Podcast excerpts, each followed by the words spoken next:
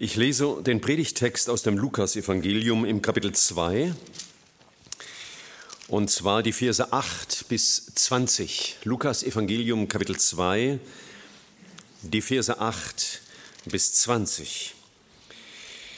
Es waren Hirten in derselben Gegend auf dem Feld, die hüteten nachts ihre Herde. Und siehe, ein Engel des Herrn kam zu ihnen, und die Herrlichkeit des Herrn umleuchtete sie, und sie fürchteten sich sehr.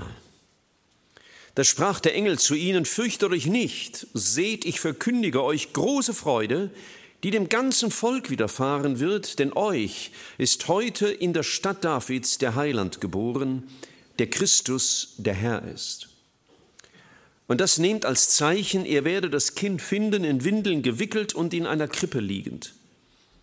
Und auf einmal war da bei dem Engel die Menge der himmlischen Heerscharen, die Gott lobten. Ehre sei Gott in der Höhe und Friede auf Erden und den Menschen ein Wohlgefallen. Und als die Engel von ihnen zum Himmel zurückgekehrt waren, sagten die Hirten zueinander, Lasst uns nun nach Bethlehem gehen und diese Sache sehen, die da geschehen ist, die uns der Herr kundgetan hat. Und sie kamen eilends und fanden beide, Maria und Josef, dazu das Kind in der Krippe liegend. Als sie es aber gesehen hatten, breiteten sie das Wort aus, das von diesem Kind zu ihnen gesagt worden war, und alle, die es hörten, wunderten sich über das, was die Hirten ihnen gesagt hatten. Maria aber behielt alle diese Worte und bewegte sie in ihrem Herzen. Und die Hirten kehrten wieder um, priesen und lobten Gott für alles, was sie gesehen und gehört hatten, wie es zu ihnen gesagt worden war. Wir haben eben schon gehört, äh, wie die Hirten in Rumänien angesehen werden. Und ganz ähnlich war das auch bei den Hirten der damaligen Zeit. In der rabbinischen Literatur galten die Hirten als sehr verachtet. Man bezeichnete sie als Räuber, als Betrüger, Sie waren das gleiche wie Zöllner und Sünder. Das war so der Inbegriff allen Böses, alles Bösen. Sie kannten das Gesetz nicht. Sie hatten keine Zulassung bei Gericht. Sie hatten keine bürgerlichen Ehrenrechte, weil sie als unehrlich und als unzuverlässig und als unanständig galten. Kein Stand war so verachtet wie der der Hirten. Man betrachtete sie als Nomaden, die immer draußen lebten und deswegen die Reinigungsgebote nicht einhalten konnten. Und deswegen waren sie kultisch unrein. Sie konnten also nicht am Gottesdienst teilnehmen.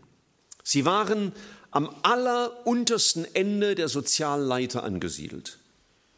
Ähnlich wie die Juden damals in Ägypten, als sie als Flüchtlinge dort waren.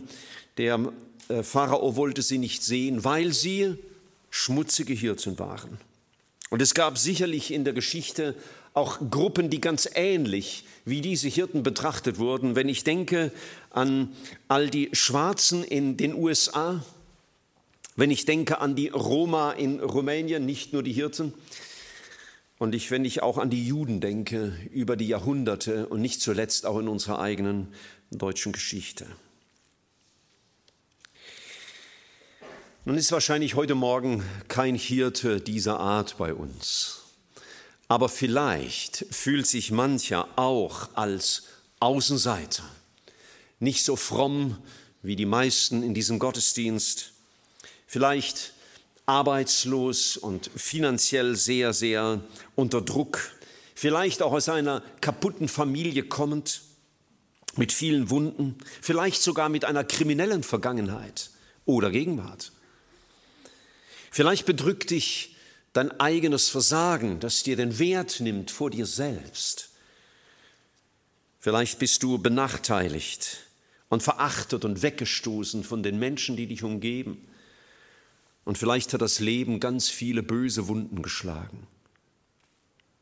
Ich habe Menschen kennengelernt, die aufgewachsen sind mit der Botschaft, du bist nicht und du kannst nichts und du taugst nichts. Ausgestoßene. Außenseiter.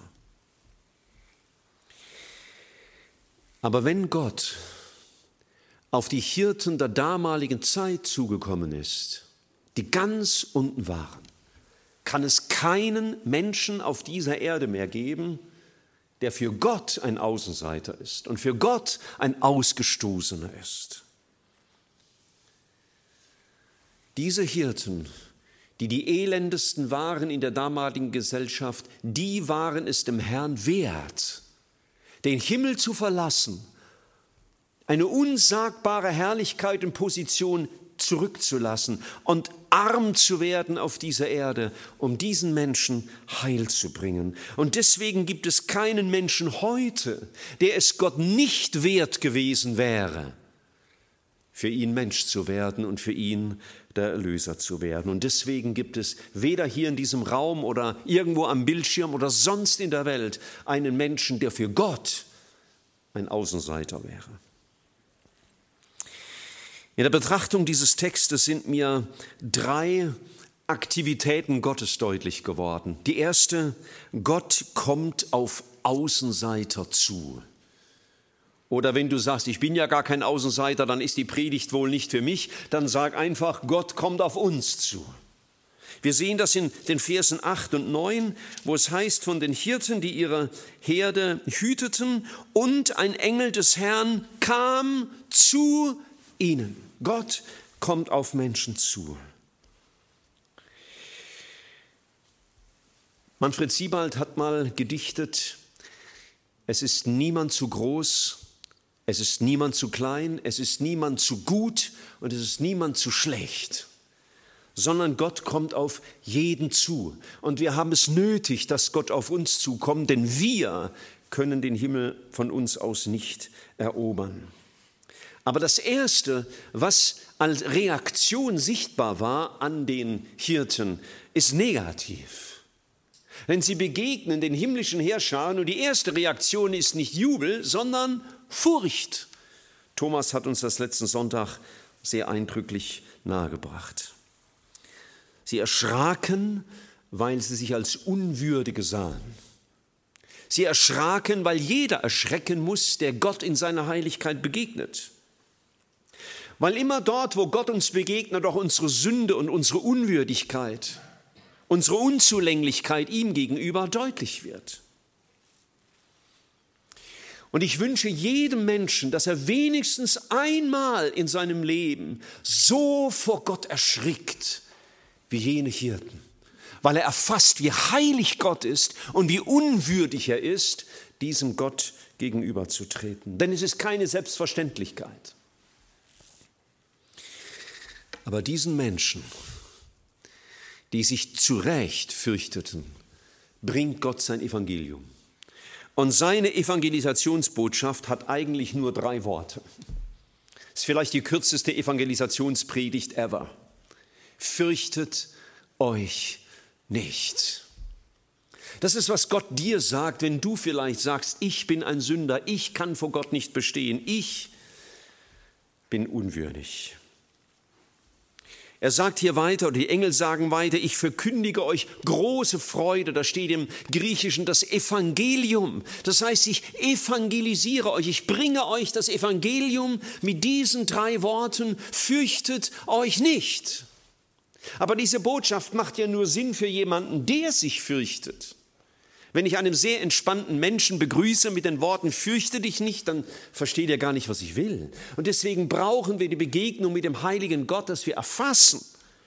Wir brauchen jemand, der uns diese Furcht vor Gott nimmt. Und nachdem sie diesem Retter begegnet waren, verschwand ihre Furcht vor diesem heiligen Gott, denn sie hatten eine Freudenbotschaft gehört, nämlich die große Freude, die dem ganzen Volk widerfahren wird, denn euch ist heute in der Stadt Davids der Heiland geboren. Eine Freude, die die Antwort war auf eine große, große Furcht. Wir werden später noch sehen, wie enthusiastisch diese Hirten unterwegs waren. Denn siehe, die ganz unten gewesen waren, hatten eine solche Gnade erlebt. Es ist vielleicht das, was Jesus später sagen würde, wem viel vergeben ist, der liebt viel. Und so war es auch bei diesen Hirten. Und deswegen war die Freude so groß über ihren Erretter. Und manchmal fürchte ich, dass die Freude mancher Christen so gering ist, weil sie so wenig auch der Heiligkeit Gottes begegnet sind und so wenig von Gnade und Vergebung erfahren haben, weil ihr Leben, auch die Begegnung mit Gott so oberflächlich geworden ist. Freude kommt immer dort auf, wo wir einem Retter begegnen. Mancher sagt vielleicht, okay, diese Hirten, die sind es wirklich nicht wert, das sind ja die ganz da unten stehen und du hast vorhin gesprochen von Kriminellen und Leuten mit einer schlimmen Vergangenheit. Das bin ich alles nicht. Aber weißt du, kein Mensch, was immer er sich auch einbilden möge, hat eine bessere Voraussetzung, Gott zu begegnen, als diese Hirten. Denn keiner ist in den Augen Gottes besser als einer dieser schmutzigen, stinkenden Hirten. Wir sind genauso unwürdig vor Gott. Denn was einen Menschen würdig macht, ist nicht seine äußere Erscheinung oder seine soziale Stellung oder auch sein moralischer Nimbus, den er vor sich herträgt.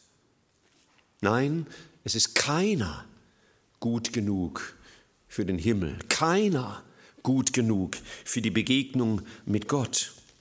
Es war der David, der ja Gottes Heiligkeit auch sehr begegnet war, auch angesichts seines eigenen Versagens, der einmal sagte, die Opfer, die Gott gefallen, sind ein zerbrochener Geist, ein zerschlagenes Herz, wirst du Gott nicht verachten. Bei Gott sind nicht jene, willkommen, die sich für gut halten, die sich mit anderen vergleichen und sich auf eine höhere Stufe stellen, sondern die, die sich im Licht Gottes sehen und verstehen, ich habe es nicht verdient, dass Gott mich annimmt. Die begreifen, ich hätte einen Grund, mich zu fürchten vor Gott, wegen seiner Heiligkeit und wegen meiner Sünde aber die sich freuen, weil sie an ihrem eigenen Versagen nicht stehen bleiben müssen. Dein Versagen Gott und Menschen gegenüber könnte so tief sein, wie es nur irgend sein kann. Aber Johannes schreibt einmal in seinem Brief später, Furcht ist nicht in der Liebe, denn die vollkommene Liebe treibt die Furcht aus. Wenn du begreifst, wie sehr Gott dich liebt, dass er Sünder liebt, dass er Versager liebt, dass dieses Kreuz für Sünder und Versager ist, die begreifen, ich muss mich nicht fürchten. Aber weißt du, dieser Ruf Gottes fordert auch eine Antwort. Gott ist diesen Hirten auch begegnet. Und wir werden gleich sehen, sie sind zu Jesus gelaufen, sie wollten ihn sehen. Dieser Ruf Gottes braucht auch eine Antwort. Gott hat uns das Evangelium nahegebracht. Was ist deine Antwort auf dieses Evangelium? Viele, vielleicht auch hier, haben dieses Evangelium öfter gehört, sind vielleicht damit aufgewachsen und haben Gott immer noch die kalte Schulter gezeigt und die Entscheidung immer noch hinausgeschoben, ihre Herzen für Jesus zu öffnen. Und ich frage mich, wie viel Geduld wird Gott wohl noch haben? Was sind wir für anmaßende Menschen, die wir von Gottes Liebe hören und ihm immer wieder sagen, jetzt nicht. Stellt euch vor, diese Hirten, die hätten gesagt, äh, bitte ihr Engel, es ist gerade Nacht, wir wollen schlafen, stört uns nicht. Sie hätten die Chance ihres Lebens verpasst. Ich hoffe, dass du diese Chance nicht verpasst, die Gnade Gottes für dich in Anspruch zu nehmen. Denn es sind ja gerade die, die nichts zu bringen haben, an denen Gott sich freut. Gott freut sich nicht über das, was du ihm vorweist, wer du bist und was du alles getan hast und was du alles erreicht hast und was du alles besitzt und wie fromm und wie gut und wie brav du wärst, sondern er freut sich über Menschen, die kommen mit ihrem Versagen, mit ihrer Sünde, mit ihrer Verlorenheit und die bekennen, Jesus, ich brauche dich. So lesen wir es in Vers 14. Bei den Menschen seines Wohlgefallens. Und Gott hat Wohlgefallen, nicht an denen, die sich brüsten, etwas Besonderes zu sein, sondern Wohlgefallen an denen, die wissen, ich brauche Gottes Gnade. Die Grundlage dafür steht ein Kapitel später im Lukas-Evangelium. Dieses Kapitel beschreibt eine Sache, die etwa 30 Jahre später geschehen ist. Da wurde Jesus getauft und da kam eine Stimme vom Himmel, das war die Stimme des Vaters im Himmel, und die rief, du bist mein geliebter Sohn, an dir habe ich wohlgefallen.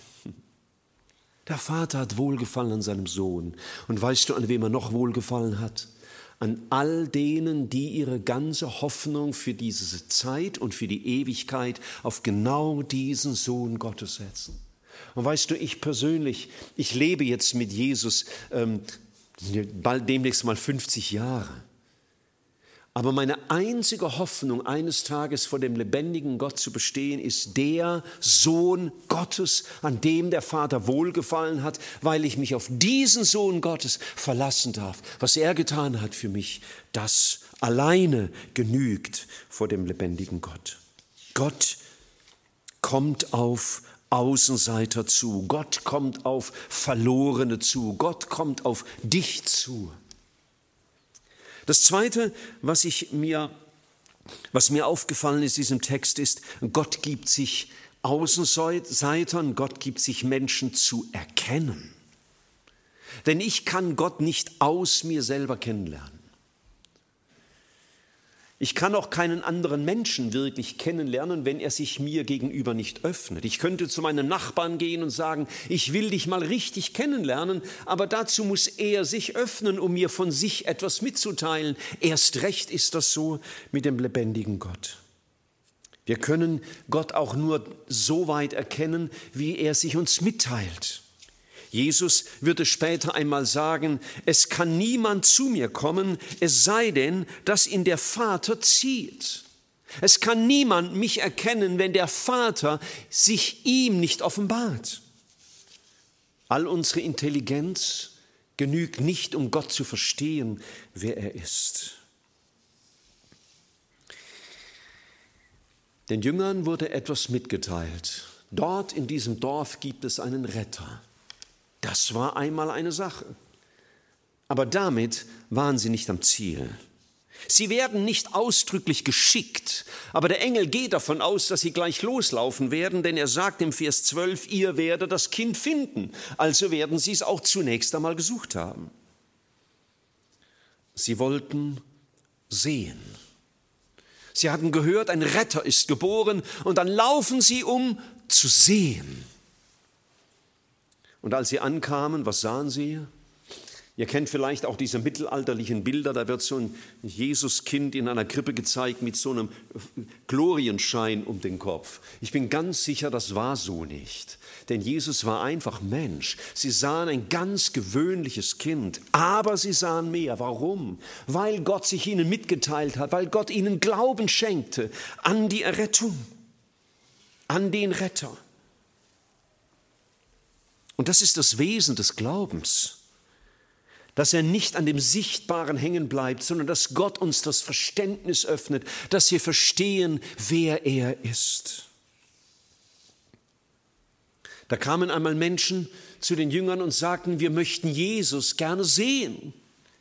Und ich denke an Zachäus, diesen kleinen äh, Zöllner, der lief und kletterte auf einen Baum, weil er wusste, da kommt Jesus vorbei, denn er wollte Jesus sehen, wer er ist. Und so lädt Gott uns ein. Und er will uns die Augen öffnen, dass wir ihn sehen. Gott will dir Glauben schenken, dass du Jesus begegnest. Die Jünger waren elektrisiert. Sie waren den Engeln begegnet und deswegen wollten sie sehen. Aber weißt du, manchmal bin ich sehr traurig, Menschen zu sehen, die kommen auch in unsere Gottesdienste und die hören das, die hören das zehn und zwanzig Jahre lang und es berührt sie nicht in ihren Herzen. Sie bleiben kalt. Und vielleicht ist das auch deine Not, dass du sagst, ich höre das alles, ich verstehe das vielleicht sogar mit meinem Kopf, ein gewisses Stück weit glaube ich das sogar, aber es bewegt mein Herz nicht. Ich kann dich nur ermuntern und sagen, dann komm genau damit zu Jesus, sage ihm, Herr, mein Herz ist so kalt und ich kann es nicht aufbrechen, ich kann es nicht verändern, ich kann mir kein Erschrecken vor dir machen, ich kann mir keine Reue machen, ich kann mir keine Buße machen, ich kann mir keinen Glauben schaffen, ich kann das nicht, ich kann nur mit meiner Unfähigkeit zu dir kommen und sagen, Herr, erwecke du mein Herz für dich. Denn es wäre schlimm, wenn du im Gegensatz zu den Hirten von dem, was Jesus sagt, so unberührt bliebest. Das wäre ja wie ein Gericht, dass man das hört und es läuft an einem ab, wie der Regen an einer imprägnierten Jacke. Bitte Gott, dass er dir ein empfindsames Herz gibt, ein Herz, das deinen Mangel empfindet und das dich rufen lässt zu Gott. Herr, teile dich mir mit, denn er will sich zu erkennen geben, dass du verstehst, wer er ist. Gott gibt sich Außenseitern zu erkennen. Und noch mehr. Das Dritte, was mir so begegnet ist, Gott lässt Außenseiter oder Gott lässt dich und mich zu sich vor. Er war ja der König des Himmels. Zu einem König kann man nicht einfach so kommen, wenn man will. Er muss sich vorlassen. Und das geschieht hier. Gott redet durch den Mund der Engel zu den Hirten und sie beginnen zu laufen. Und jetzt schaut mal, was da im Vers 15 steht. Die Hirten sagen zueinander, lasst uns nach Bethlehem gehen und diese Sache sehen, die da geschehen ist. Und im Vers 17 heißt es weiter, als sie es aber gesehen hatten, breiteten sie das Wort aus. Ich habe da ein bisschen nachgelesen und es hat mich sehr erstaunt. In der griechischen Sprache, in der das Neue Testament verfasst ist, ist im Vers 15 das Wort gleiche Wort gebraucht wie im Vers 17. Im Vers 15 in den meisten Bibeln ist übersetzt, lasst uns die Sache oder das Ding sehen, das da geschehen ist. Und im Vers 17 heißt es, sie breiteten das Wort aus. Beides mal genau das gleiche Wort. Sie hatten also etwas gehört und das wollten sie sehen. Normalerweise sieht man Worte nicht, aber gewisse Worte, die bringen mich davon zu sagen, das will ich sehen. Und das ist genau, was hier geschieht. Das Wort Gottes, das gesprochen wurde durch den Mund der Engel, wird sichtbar in der Krippe. Die Worte Gottes, die gesprochen wurden, werden Realität. Man kann sie erleben. Und die Worte, die Gott vorhergesagt hat, die werden sich auch erfüllen. Sie wollten das Wort Gottes erleben. Und weißt du, das ist meine Sehnsucht, die ich Gott gegenüber immer wieder ausdrücke. Herr, ich möchte dir begegnen in deinem Wort. Ich möchte, dass du zu mir sprichst. Ich möchte, dass diese Worte lebendig sind, mein Herz, meine Seele berühren, meine Beziehung zu dir wachsen lassen. Dieses Wort Gottes ist doch nicht einfach eine Sache für mein Intellekt wie die Tageszeitung, sondern es ist ja die Begegnung Gottes mit dem Menschen.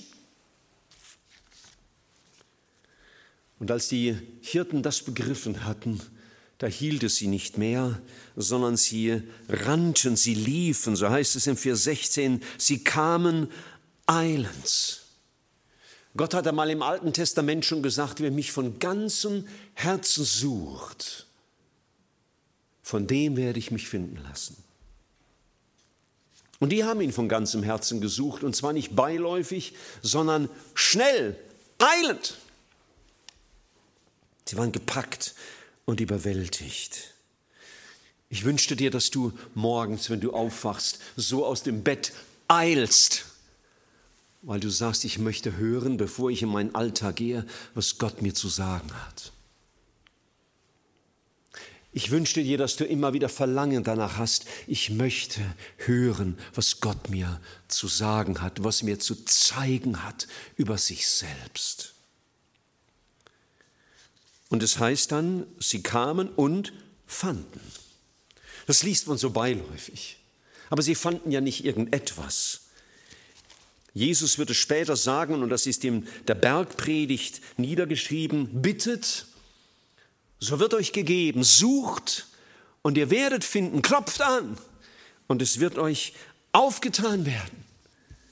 Schau, wer den Anruf Gottes hört, wo Gott anklopft an unsere Herzen und wie es in der Offenbarung einmal heißt, sein Herz auftut und sagt, Herr, ich möchte dich gerne hören, rede zu meinem Herzen, schenk mir eine Begegnung mit dir. Da wirst du erfahren, es gibt keinen, dem Gott das nicht schenken will. Es gibt keinen Außenseiter. Es gibt keinen, der zu verachtet ist und keiner, der zu hochgestellt ist. Er will sich finden lassen. Und als die Hirten Jesus begegnet sind, da hat es eine tolle Reaktion gegeben. Es heißt im Vers 20 hier von unserem Text, Lukas 2, Vers 20, sie priesen und lobten Gott. Äh, ich weiß nicht, wie sich das angehört hat, ob die Stimmen sehr geölt waren und sehr geschult, um Gott zu singen und zu loben. Aber Gott kommt es ja nicht auf die Qualität an, sondern auf die Haltung unserer Herzen. Warum lobten sie? Warum waren sie voller Freude? Punkt eins, weil Gott es vorausgesagt hat. Er hat ja gesagt, wir lesen das im Vers 10, ich verkündige euch große Freude. Und diese Freude kam durch die Begegnung mit Jesus.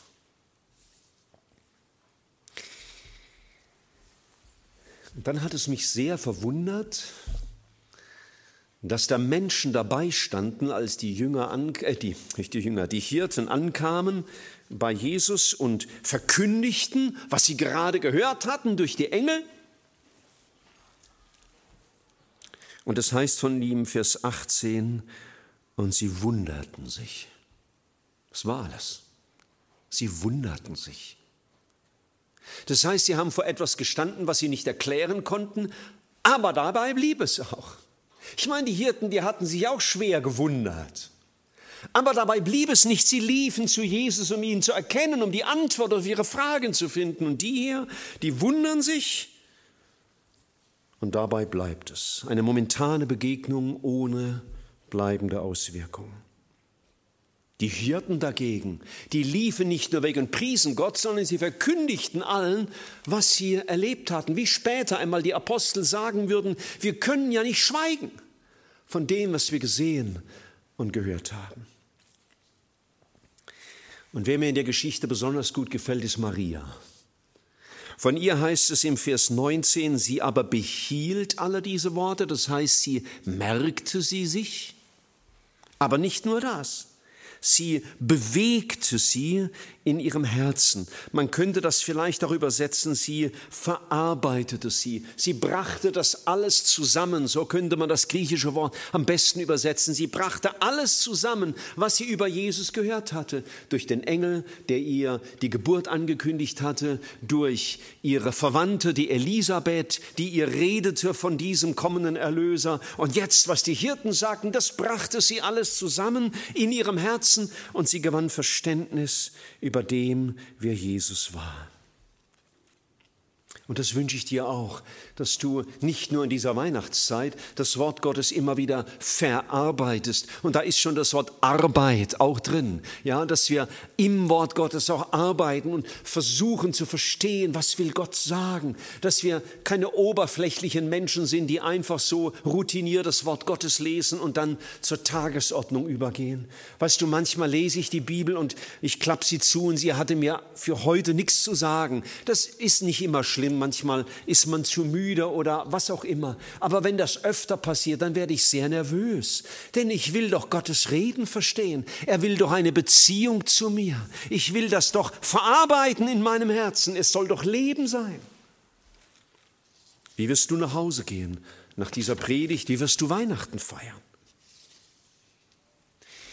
Die Hirten waren voller Freude. Nun, Ihre persönliche Situation war völlig unverändert. Sie waren immer noch am Ende der sozialen Leiter. Die politische Situation war immer noch die gleiche. Die Römer herrschten noch immer. Und die aktuelle Situation war auch noch gleich, denn das ganze Volk war in Unruhe, weil sie alle zu ihren Heimatorten zu gehen hatten, um sich auf Steuerlisten eintragen zu können, zu müssen, die ja nur dazu dienten, sie auszuquetschen, dass die Römer verlässliche Grundlagen hatten, um Steuern zu erheben. Ihre Situation war nicht anders. Aber jetzt waren sie Jesus begegnet.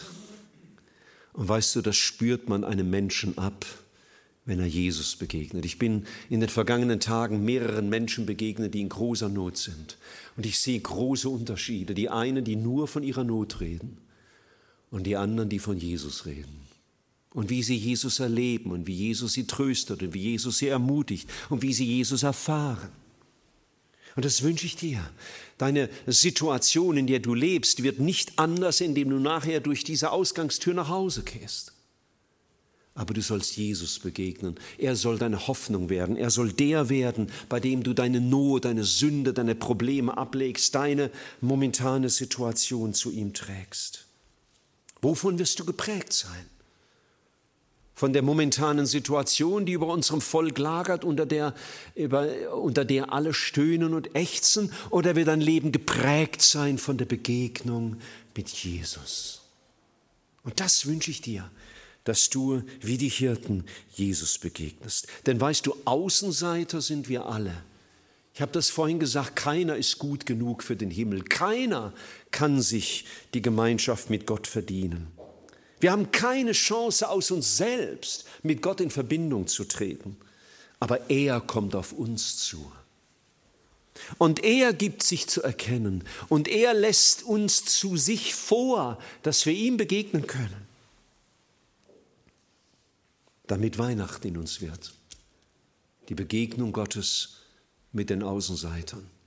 Und diese Freude von Hirten, und dieses verarbeitende Nachdenken über Gottes Liebe, wie von der Maria, das sind meine Wünsche an dich für diesen vierten Advent und für die kommenden Tage und für das neue Jahr. Lasst uns noch zusammen beten. Danke, dass man dir begegnen kann, Herr. Danke, dass du dich Menschen offenbarst Du bist auf uns zugekommen, indem du Mensch wurdest. Du hast dich uns zu erkennen gegeben, indem du geredet hast und uns gezeigt hast, wer du bist. Und du lässt uns vor dich kommen. Wir dürfen, müssen nicht auf Distanz stehen, sondern du lässt uns Nähe erfahren.